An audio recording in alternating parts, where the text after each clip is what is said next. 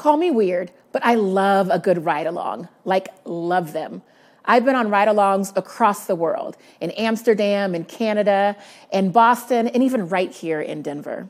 And what I've learned is that people call the cops for a number of reasons anything from a lost cat to a neighbor they just want to know more about to maybe a loved one or a stranger having a mental health crisis. But really, at the heart of it, people call 911 because they just don't know what else to do.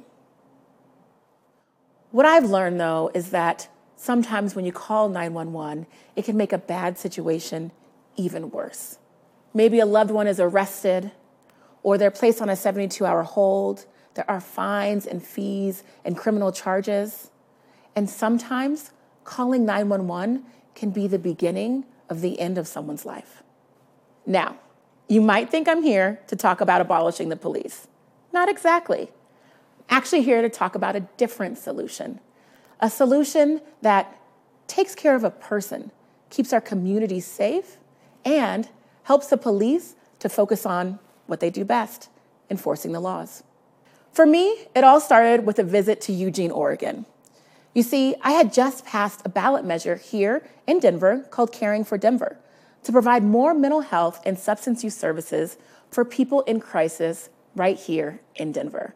When a friend tipped me off to a program in Eugene. Normally, when you call 911, you get a firefighter, a police officer, or a paramedic. But in Eugene, there's a fourth option a mental health professional and an EMT who ride along in a van and respond to mental health calls. The program is called Cahoots. Studies show that nearly 50% of victims of police brutality have a disability, predominantly a mental health disability. We have a huge problem with mental health in this country. The fact of the matter is, police simply don't have the tools to respond to a mental health crisis. And we've seen that when we don't adequately fund mental health and substance use services and use our jails and our prisons as de facto mental health clinics, we actually end up in much worse situations. And people's mental health is no better for it. So I went along to Eugene to learn more. I went through a training, and yay, finally, another ride along. I got in the van and went with the Cahoots team. About 20 minutes into our call, we were called to respond to a man in a mental health crisis. Immediately, I was shocked at how nice the neighborhood was. Middle income neighborhood, kids out playing. There was even a young boy on a tricycle in the driveway. It was just a normal day. We met up with a woman who was the wife, and we asked her what was going on. She informed us that her husband was locked in the bathroom and he was talking about ending his life. He had box cutters. We went inside to talk to him, and he explained to us through a closed door that he simply couldn't do it anymore. He was erratic. He said he wasn't going to put his family through these burdens anymore, and he just wanted to end. We talked to him through that closed door for nearly an hour. And in the end, he just wouldn't come out. So we left. About 30 minutes after leaving, we were called to come back on scene. You see, the police had been called. He had box cutters, a weapon, but they knew we had been there first. So the police, they waited for us. We got there, and the police were able to convince the man to turn over his box cutters. He got dressed and he came out of the bathroom. And then something magical happened. You see, the police started to retreat down the stairs. The Cahoots team, they stepped up. They got the man to sit on the couch and talk to them. And then they knelt down to his eye level because he wasn't a threat and neither were they. We sat there and we talked for about three hours. Now, I was back a little bit and I could see on a desk that they had in the hallway piles and piles of papers unpaid medical bills. I knew what he was going through. The Cahoots team talked to him about his financial burdens. They talked to him about resources, and they eventually made a plan to get him to help the next day. He even ate a sandwich, and they took his vitals the entire time. When we left, he was a different person, and so was I. Sadly, the situation is all too familiar for me. You see, my sister has been in and out of the criminal justice system for about 30 years. You know, we thought she was just an addict. Later, we found out that she had untreated trauma from a sexual assault. We didn't know what to do, we didn't know how to help her. So when I flew back to Denver, I thought about my sister, I thought about this man, and I knew we could do better in Denver.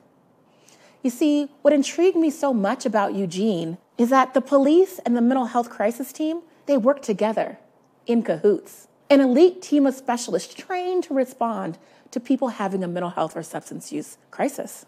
See, it was the police that convinced the man to surrender the box cutters. But it was the cahoots team that stepped up, connected the man to resources, and listened. You see, I have been fighting for criminal justice reform my entire career, and sometimes it can seem so daunting. There are 7,000 prisons and jails across the United States, 2.3 million inmates. For millions of Americans, judges, attorneys, correctional officers, cops, mass incarceration is a livelihood. To fix the criminal justice system, we must look critically at every piece of the puzzle, find out what's working, and fix what's not. If there is one thing that's clearly not working, it's the one size fits all approach. Outside of Eugene, Oregon, that man would have been placed on a 72 hour hold. He could have been incarcerated. He might even have died. He would have been under more financial stress and burden, and his mental health would have been no better. Two million people are booked into jails and prisons every year. And the National Alliance for mental health, they've reported that 83% of these folks don't have access to mental health care. A well functioning criminal justice system uses the right tool at the right time. Why are we asking our police and our prisons to fix our mental health crisis? That's not what they do. Eugene uses a standard system of triage what's happening right now, and what does a person need right now? But then they have the tools to back it up a team of trained professionals who have the time, resources, and energy to get the person to the services they need.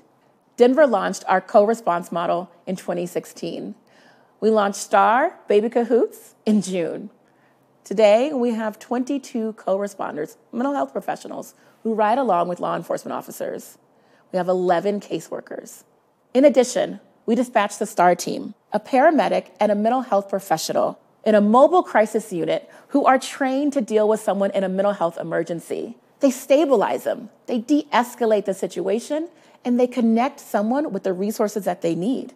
Ongoing care. So far, the results have been nothing short of miraculous.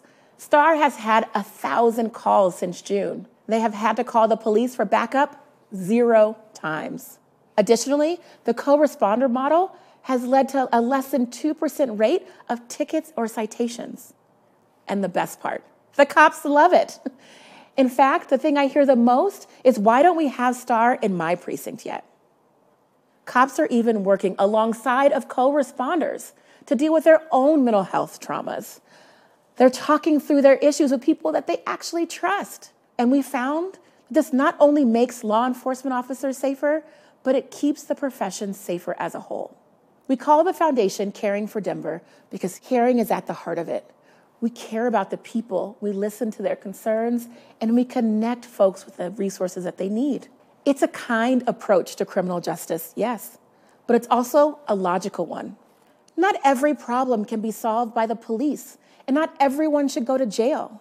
When we talk about criminal justice, what we're really talking about is people. People are at the heart of it. We deserve a better approach one with empathy and humanity. So let's be smart about criminal justice and use the right tool at the right time. Thank you.